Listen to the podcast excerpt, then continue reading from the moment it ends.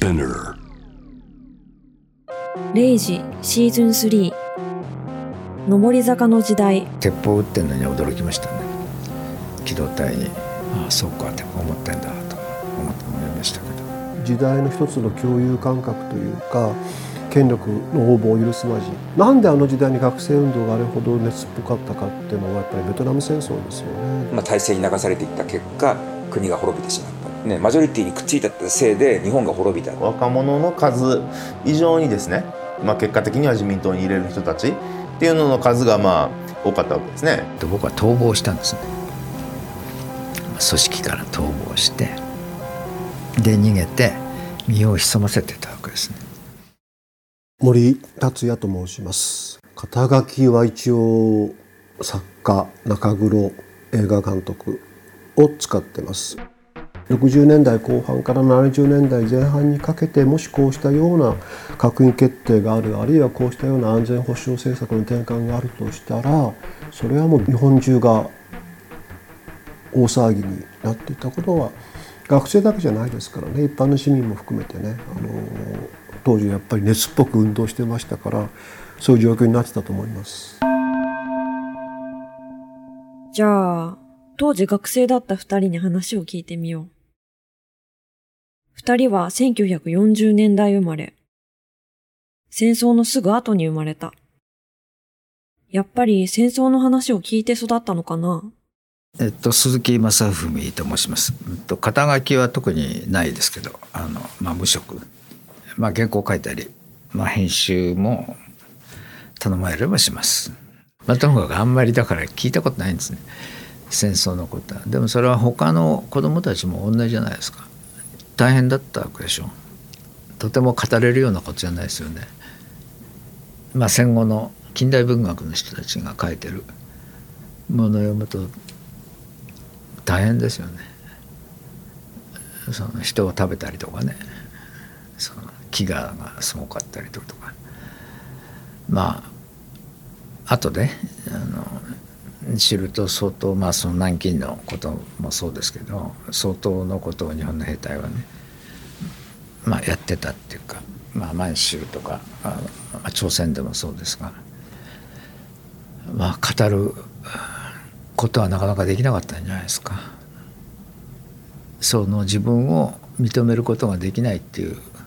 非常に複雑な状況があったんだと思いますね精神的に。それでもまあ生き残って、まあ、仕事に就いて、まあ、一応平和国家っていうことになって、死んだ、まあ、仲間たちとかもたくさん見てきてるわけだし、まあ、自分が殺したアジアの人たちっていうのも多分いたんでしょうからだからあまり語ることができなかったっていうのはあの、まあ、理解できますね。まあ、僕らの世代はねとにかく勇気と正直と親切っていうのが割と 大事な特目として教えられていたので僕らに向かって勇気を持てって言ったのは親たちの世代だからね先生とか親の世代が自分たちは、ね、戦前戦中において結局勇気がなかったと。あのね、国が悪い方向に流れていくときに、ちょっと待てと言って、私はそれに反対するっていうことを結局言えずに、まあ、体制に流されていった結果、国が滅びてしまった。そのね、自分たちが手をつかねて、ね、マジョリティにくっついたせいで日本が滅びた。で、もうね、国土を失い、主権を失いっていうね、罪の意識っていうのは、やっぱり戦中はすごく強く抱えていて、それは僕らに対して勇気を持てと。マジョリティが間違った方向に行ってると思ったら、その時は一人でもいいから抵抗しろと。我々はそれ十分に抵抗しなかったので、こんな日本にしてしまったからっていう、その反省っていうのがあって、盛んにとにかく勇気勇気っていうことを言ったんじゃないかって気がする。自分たちが果たせなかったことを皇族世代に託したっていう。直接戦争の話は聞かないけど、大人の態度から伝わるって感じかな。政治について考え始めたのはいつですか？うんと、まあ、1960年安保っていうのが、まあ、あったっていうことは、えっと、僕はリアルタイムでは小学5年生とか6年生ですからその安保反対とかっていうのテレビで流れてきますから学校でふざけて安保反対ってねみんなでやったりとかね、まあ、そういうことはしてましたけどで安保が何であるかとかアメリカがと、まあ、事実上日本をなんか服属せしめているとかねそういうことについての意識はだから子供はないですよね。1960年安保闘争っていうのはアメリカの軍隊が日本に残ることを可決した政府とそれに反対する市民との戦いのこと。この頃はまだ子供で、そして？1965年ベトナムの民族解放戦線が南で反政府運動をやっててそれをまあ北が支援してるっていう、まあ、一種の代理戦争みたいな米ソ対立な根本にあってあるいは共産権対資本主義権っていうのかな、まあ、西側と東側の対立があった中でアメリカ軍がベトナム民族解放戦線を徹底的に叩いていくっていうような戦略が始まりだした頃ですかね。で67年の10月8日に佐藤栄作っていうその当時の首相がベトナムに行ってまあ手こ入れするっていうでそれに反対する全学連の連中が中心になってまあ、そこで、えっと、警察と実力の衝突みたいになって山崎弘明君っていう京都大学の、何年生だったんだろうな。1年生か2年生か。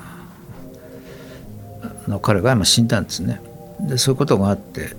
まあ、主にベトナムですね。ベトナムで非常に著しいこう不正義が行われてる、まあ、非対照的な暴力が、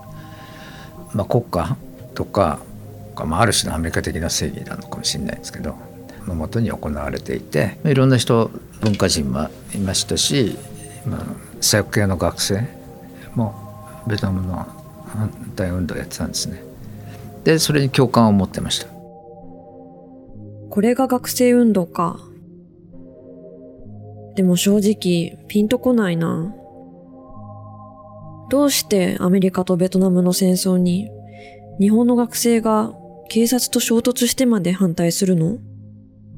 大学に入って慶応の普通部に入ったら医学部がアメリカ軍から資金提供を受けて研究をやってるってことがあの発覚しましてねそれで米軍資金導入阻止闘争っていうのが始まったんですよ。でそこからはだから自然に全国的な反戦運動とそれと大学における米軍の資金の提供を拒絶しろという運動と両方やってたと。授業は3回ぐらいか4回ぐらい受けましたけど。あとは授業をやってると押しかけてって授業をやってる場合じゃないと。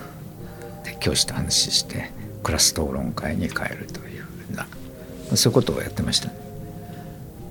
でまあ大学はあの米軍から資金もらっててそれは直接的にと殺人兵器とかあの細菌兵器とかそういうものに関わるね研究を大学がしてるわけじゃないと、まあ、言ってますけどその、まあ、態度として米軍からの研究資金をあのもらわなければいけないっていうふうに考えること自体がねどうなのかっていうことで、まあ、結局彼らはあの米軍資金のは拒否しましたね。あの吸ったもんだった挙句にね。とまあ、学生はだから強かったんですよね。政権も相当揺らいだんじゃないですか。もうどんどん全国的に広がっていきましたからね。なるほど。学校もある意味でアメリカに加担してたってことか。じゃあ、学生以外で運動していた人たちは？まあ日本政府は当然のことながら、まあ今でもそうですけども、まあアメリカのサイドに立って、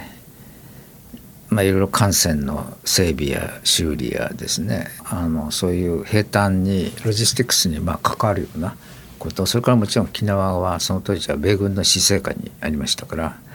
まあ、沖縄および、まあ、日本全国の、まあ、どの基地もアメリカの戦争行為に対して、えっと、動員できる体制にあって、まあ、日本政府はそれについて何もあの、まあ、口を差し挟むっていうことはもちろん、まあ、できないし、まあ、しないんですね。それで、まあ、ベトナムの人たち運動に連帯するっていうことで、まあ、例えばアメリカ軍のタンクがまあ行くわけですけどもその燃料を運ぶここからここまで運んでるとかって言ったらそれはあの止めろとかね。まあいろいろありますね。それから脱走する米兵とかを支援するとか。内田達です、えーと、私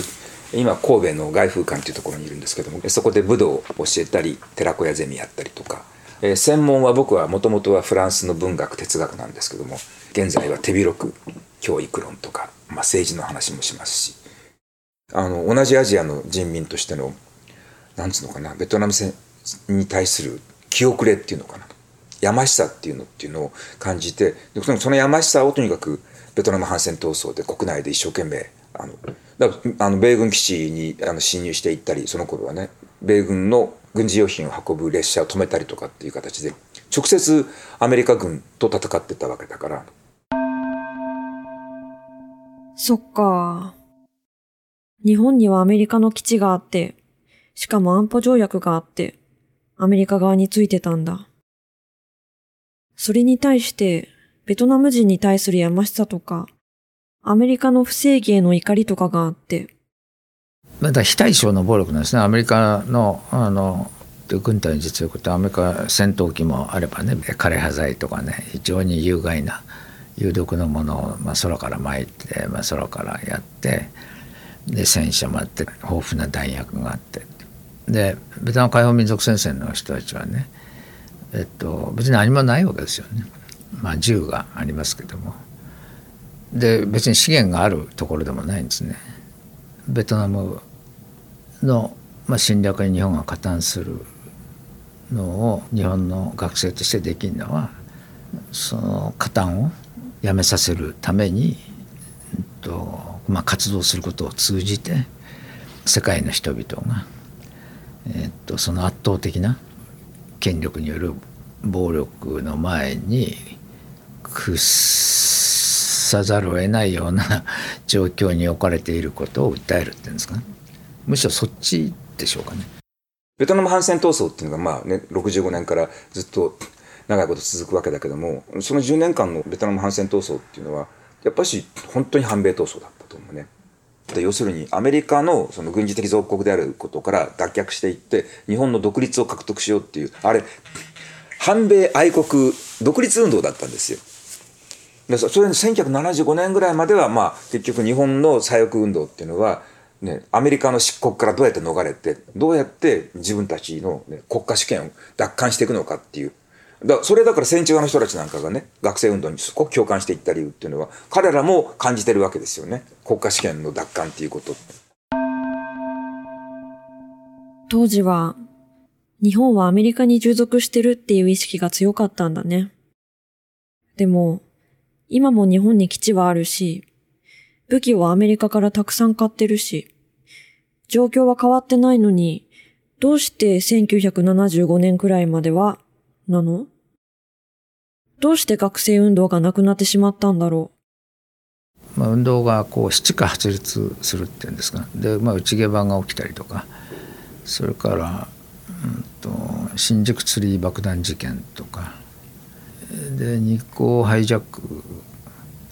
があってそれは、まあ、そういうのはあのつまり、えっと、関係のない人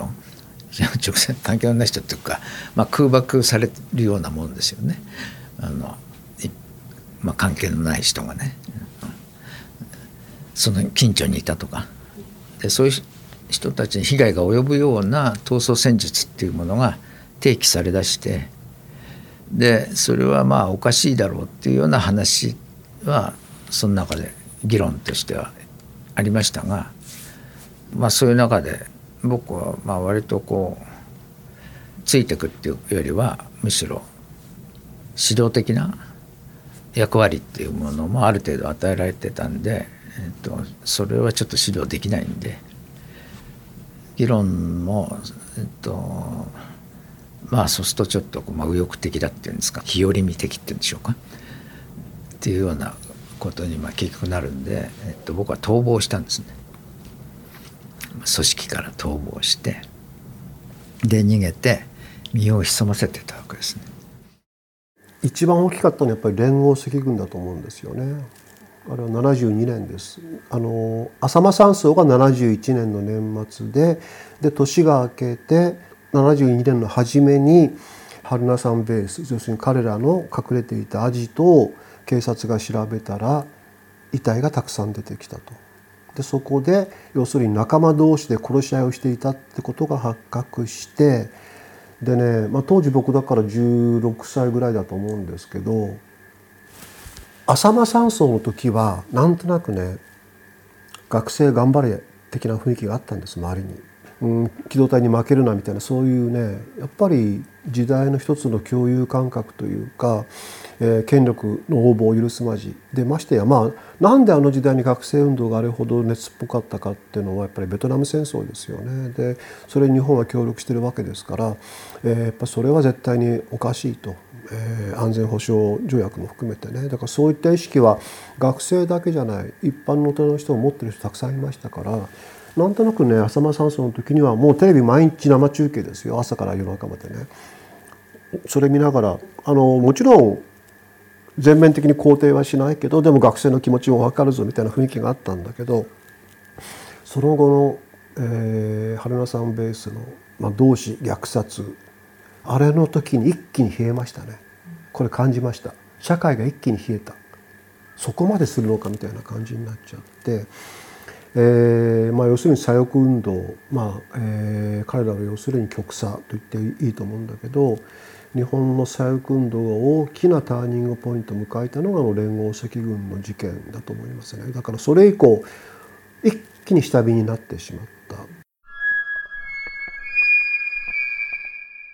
正義を求めてたのに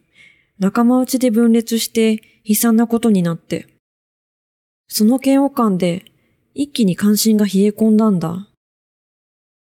でも政治は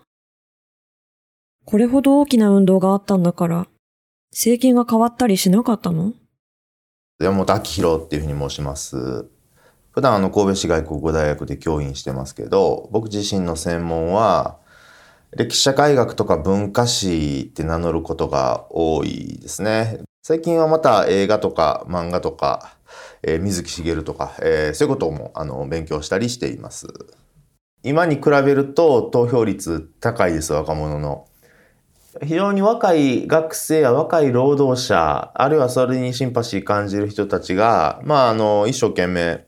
えっ、ー、と、反対や批判の運動や言論を立ててたわけですけれども、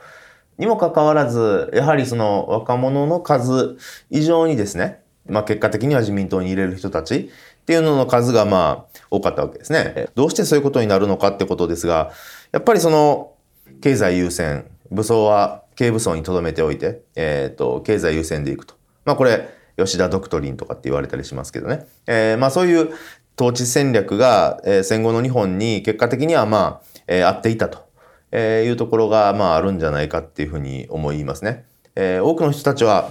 一定の成長っていうのをえー、と、体感できていたわけですから、まあ、間違っているところは正せばいいけれども、おおむねこれでよかろうと、えいう形で、えー、っと、自民党を入れてきたんだろうっていうふうに思います。もちろん、えー、っと、米軍基地の負担を一部に押し付けたり、あるいは原発のリスクっていうのを一部に押し付けたりっていう、そういったことはまあしてきたわけですけれども。経済は日に日に良くなってるし、運動はあんなことになるし、ひとまずはこのままでいいやって思うのもわかるかも。ところで、学生運動から逃亡した鈴木さんの行方は？活動家たちを置いて、単に姿を消したわけですね。やってられないと思って。まあ、逃亡して、えっと、労働運動をやろうかというふうに考えてましたね。まあ、労働者の実態も知らないからだけど取ってくんないんですね。何社もあれしましたけど割ともちろん履歴書に大学の経歴は書いてないんですね。ま高校までの履歴書でですが、まあ、大体書類で全部落ちますね。うんとまあ、高校に出てから何年も何もしてないわけですからね。でフリーターっていう言葉が多分ないですね。その頃はあの多分普通に言ってなんか商売をやるかどっかの会社に入るか。まあ高卒だったら、まあ、どこに行くか分かんないけどどっかにまあ自分でスタートアップしないわけですから。そういう言葉もなかったですから。どっかに所属するわけでしょ？多分所属してないからそれで僕はなんかコマーシャルフィールのプロダクションに一つ目の高校の時の先輩ですけどそれに口聞いてもらって制作進行をの助手としてあの制作会社に入ってましたね。でその頃に連合赤軍事件があったのをテレビでその制作会社のテレビで見ました。まあその時は微妙ですよね。あの連合赤軍で、えっと、なんか浅間山荘に行く前に、えっと、その同志殺しっていうのがあったじゃないですか知られてなかったんですけど、浅間山荘がきっかけになって分かるんですけどその中で殺された人とか殺した人っていうのは知ってる人ですね。もういました。えっと、別に親しかったっていうわけじゃないんですけども全然知らないってわけじゃなくて、えーまあ、二言三言話したりとかだ見ててああと思いましたよ。で鉄砲撃ってんのに驚きましたね。鉄砲を持ってねなんか機動隊になんかパンとかって発射してましたよね。ああそうか鉄砲持ってんだと思って思いましたけど。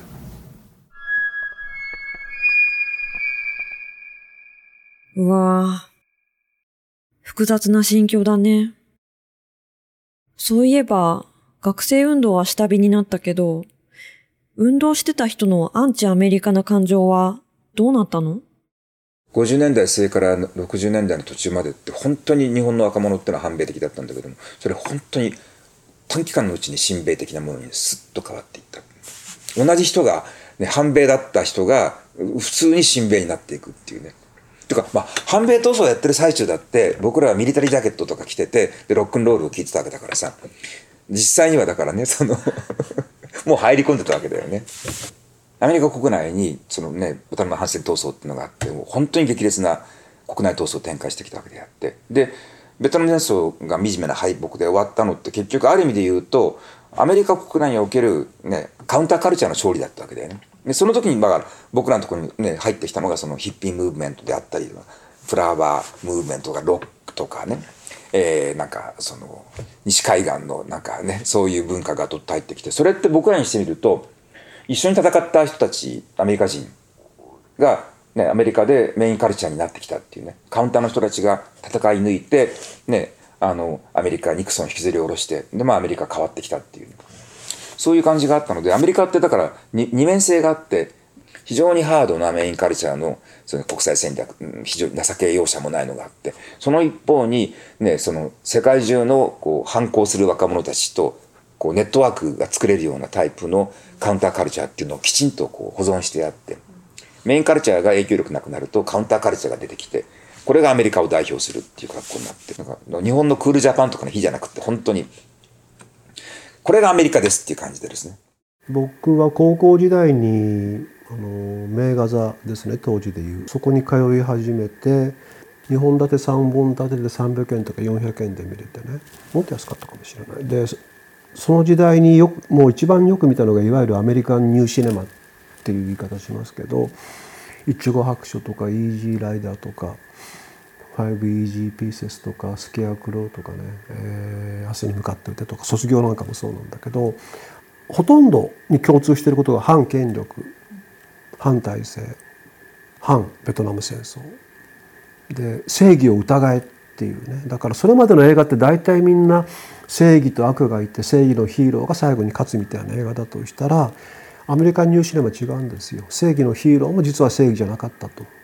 悪の方が実はこんなに優しいぞみたいなものを見せてくれたりとか。ででも結局最後に死んじゃうんですけれどだからあれは本当自分にとってすごく大きな価値観の転換というかうんまあ、だから当時アメリカがやっぱりあの映画があれだけ作られたということはアメリカ全体がベトナム戦争に対しての厭戦気分がものすごく高まってたしこの戦争おかしいぞと厭戦気分非常に強くなっててそこに共有したって部分がありますね。確かに文化の力ってすごいよね。それに経済も豊かになってるからみんなが文化を楽しむ余裕も生まれて、上り坂の時代をまとめると、だからその対米従属を通じての対米自立っていう国家戦略にやっぱり無理があったっていうね。どんな国家を作るのかっていうね。今と全然違ってね日本が、自己決定権を持ってる国って日本らしい民主主義の国ってね。日本らしい固有の安全保障戦略とか外交戦略とか持ってる国。こういう国だよっていうそのねあの実現すべき未来像っていうのがあったら多分この手段と目的っていうのをきちんと使い分けることができたと思うんだけどもそのかつての世代の人たちにとっては実現すべきその国家像っていうのは大日本帝国。自分たちがかつてそこにいてそこで自分たちがエリートだった。で大日本帝国がやっぱしそれが彼らのノスタルジーの原点だけども帝国ではなくて、ね、えー、民主主義的な統治機構の日本っていうね自由で民主主義的ですごくなんか居心地のいい、ね、そういう主権国家のイメージっていうのを提示することができなかったっていう。そのうちできるかなってみんなね思ってたかもしれないけどもはっと気が付いたら誰も語れなくなっていたっていうね今。今だからそのなんつうのかなねあの日本すごいとかねいうこと人たちは全部みんな解雇趣味でしょ。昔は良かったみたいな。美しい国とかなんかねあの、え日本が誇り高き日本とか言ってるけどもそうあんたたちそんな時代生まれてなかったから、ね、生きてもいなかった時代のことについて、まあ、ファンタジーを語ってるわけであってファンタジー語るんだったら未来について語るべきなわけですよ、こういう国を作りましょうっていう。でもこういう国を作ろうっていうその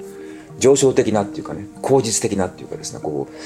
未来に向かって前進していくようなイメージ。そういう国家像っていうのは誰も語らなくそれはあの対米自立した後に、ね、どういう日本を作るのかっていうことについてきちんとしたビジョンを提示できなかった、まあ、僕らの世代の責任ですよね。0時シーズン3上り坂の時代感想メッセージは概要欄のリンクからお送りください。ボイスメッセージも募集中。レイジは Apple Podcast、Spotify など主要なリスニングサービスでお聞きいただけます。フォローボタンからフォローをお忘れなく。ハッシュタグは、レイジポッドキャスト。英語で R、A、G、E、カタカナでポッドキャストです。次回のテーマは、下り坂の時代。登り詰めた先に見えるのはお楽しみに。